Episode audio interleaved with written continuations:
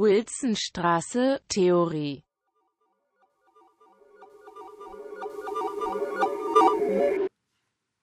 Hermeneutik 5.5 Zwischen Ontologie und Erkenntnistheorie.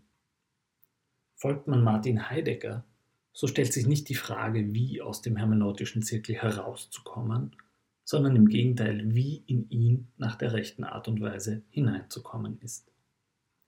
Der hermeneutische Zirkel ist kein unwissenschaftlicher und zu vermeidender Teufelskreis, in ihm kommt die Ursprünglichkeit des Verstehens zum Ausdruck. Der Zirkel, so wendet ihn Heidegger ins Positive, ist Ausdruck der existenzialen Vorstruktur des Daseins selbst.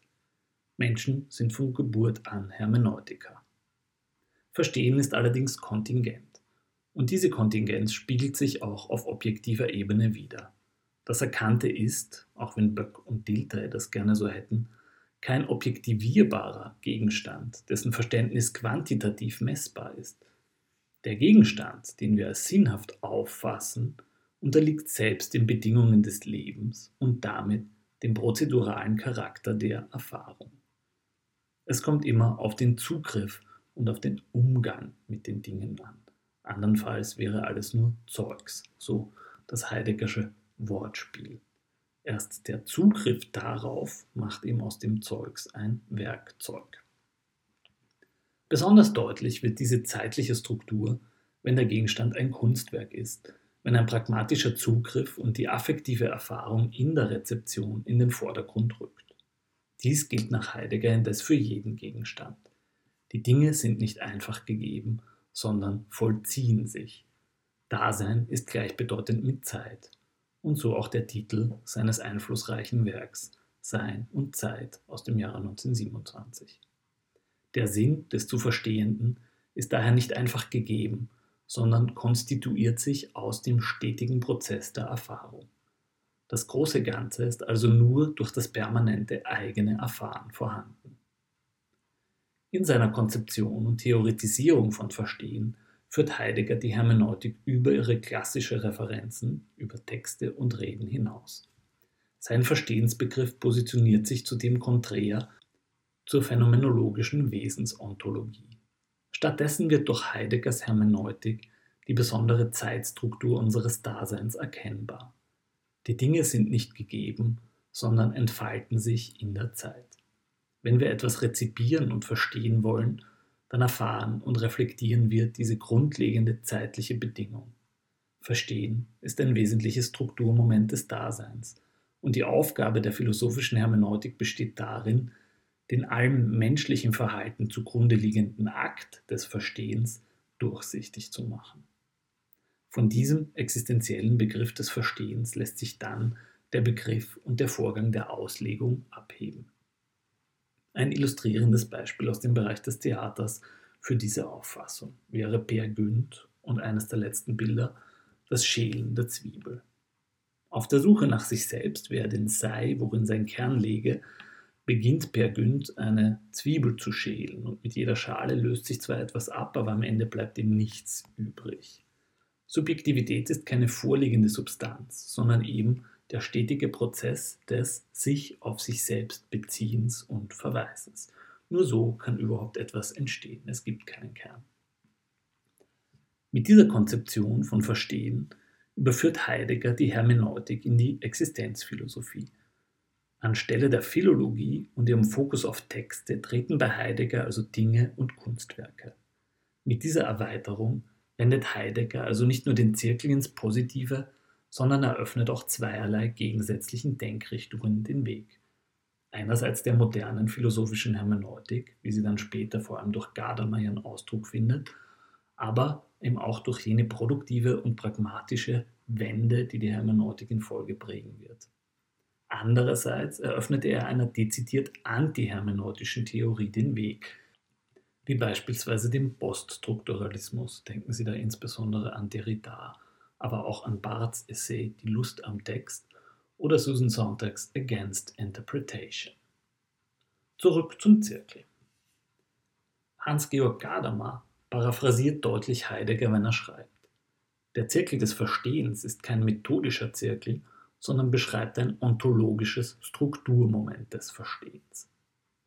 Aus der Kunst der Auslegung von Sinn- und Symbolsystemen wird eine Seinslehre, nicht zuletzt, weil der Mensch ein sinnhaftes Tier ist.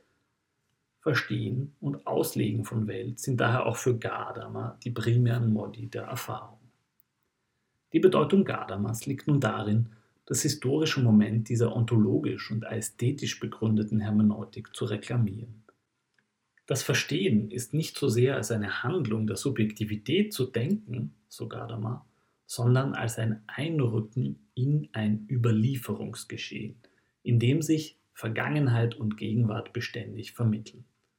Verstehen steht also in einer geistesgeschichtlichen Tradition und natürlich in kanonischen Werken, Dingen, Ereignissen. Noch deutlicher als bei Heidegger wird für Gadamer Kunst zu jenem privilegierten Phänomen, an dem sich diese Tradition und mit ihr die Wahrheit zeigt. Salopp könnte man auch sagen, die Kunst tritt an die Stelle der Metaphysik. An dieser Hypostasierung der Kunst schließen bei Gadamer zweierlei Prämisse an.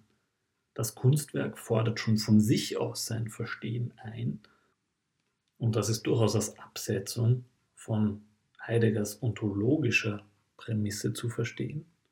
Und nicht minder entschieden die damit verbundene zweite Prämisse von Gadamer, nach der das Ziel des Verstehens prinzipiell in der Verständigung liegt. Das Ziel aller Verständigung und alles Verstehens ist das Einverständnis in der Sache. So hat die Hermeneutik von jeher die Aufgabe, ausbleibendes oder gestörtes Einverständnis herzustellen. So Gadamer in Wahrheit und Methode. Kann man über erste Prämisse noch trefflich streiten, so evoziert zweite vor allem Widerspruch, nachgerade mit Blick auf die Kunst. Was ist mit jenen Kunstformen oder Kunstwerken, die nicht auf ein Einverständnis abzielen, sondern nachgerade dazu dienen, einen Konflikt auszuagieren und seine Ausweglosigkeit erfahrbar zu machen?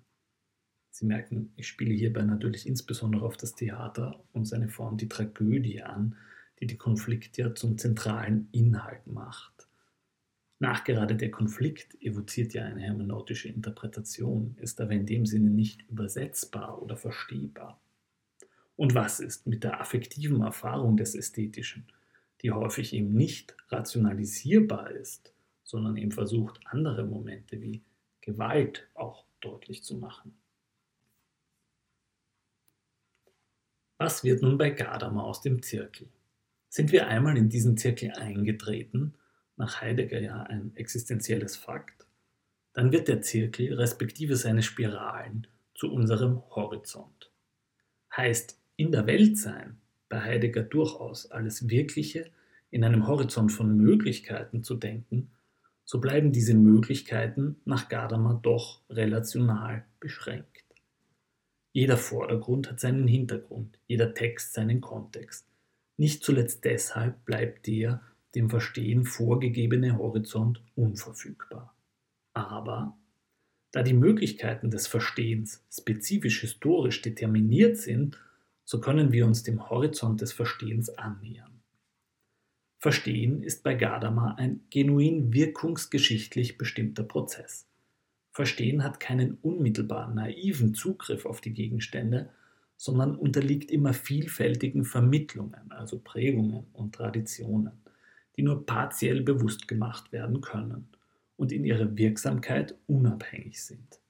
Deshalb hat auch die Geschichte, die Tradition und die Überlieferung ihren Einfluss auf das Verstehen. Bei Gadamer wird Wirkungsgeschichte zum zentralen Terminus, also Geschichte hat immer eine Wirkung und die zeigt sich erst im Heute. Gerade Symbolsysteme zeigen an, dass wir in einem wirkungsgeschichtlichen Kontinuum leben. Der Verstehenshorizont der Gegenwart wird durch ein wirkungsgeschichtliches Kontinuum vom Horizont der Vergangenheit mitbestimmt. Zugleich unterscheidet sich der gegenwärtige Horizont vom vergangenen durch jene Verstehensleistungen, die bereits in ihn eingegangen sind. Also es gibt durchaus sowas wie Fortschritt, wenn man wollte.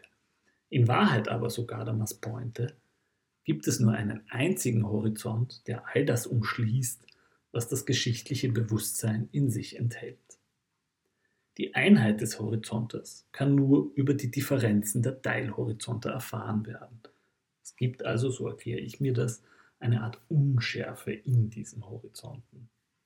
Differenzen und Abstände sind wesentlich, um nicht die eigenen historischen Determinanten unreflektiert in die Vergangenheit rückzuprojizieren.